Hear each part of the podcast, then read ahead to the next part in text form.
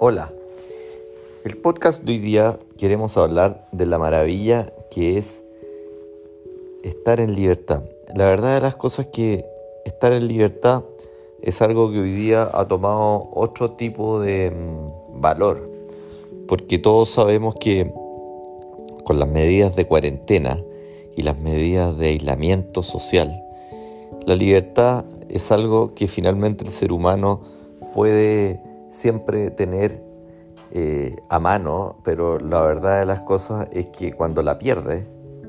efectivamente cobra un valor especial. Ese valor especial hoy día, en, el cual la mayoría de las personas en el planeta están confinadas o con medidas de restricción de su eh, libertad individual,